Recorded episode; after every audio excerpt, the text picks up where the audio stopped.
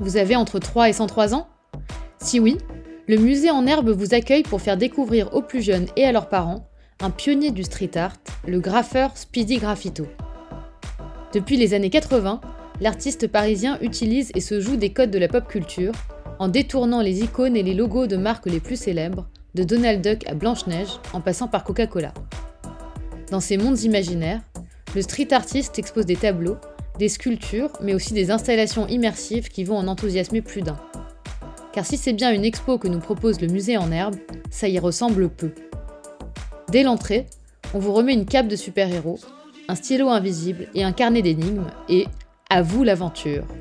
En plus des icônes de la culture de masse dont il s'amuse, on fait aussi connaissance avec son meilleur ami imaginaire, la peinture, et on admire ses œuvres d'influence plus classiques comme Magritte ou Miro. On ouvre grand les yeux devant cette explosion de couleurs et cette ironie douce amère qui ravira les grands et les petits, puisque le musée en herbe a mis le paquet pour planter des graines de sensibilité artistique chez nos jeunes pousses.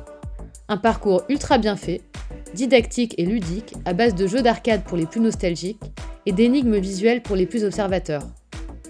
Et, en fin de parcours, un petit cadeau pour les petits héros.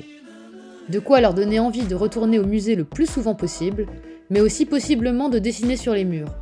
Vous avez jusqu'au 6 novembre pour aller mettre vos super pouvoirs à l'épreuve, mais surtout, n'oubliez pas de réserver vos places avant. Belle visite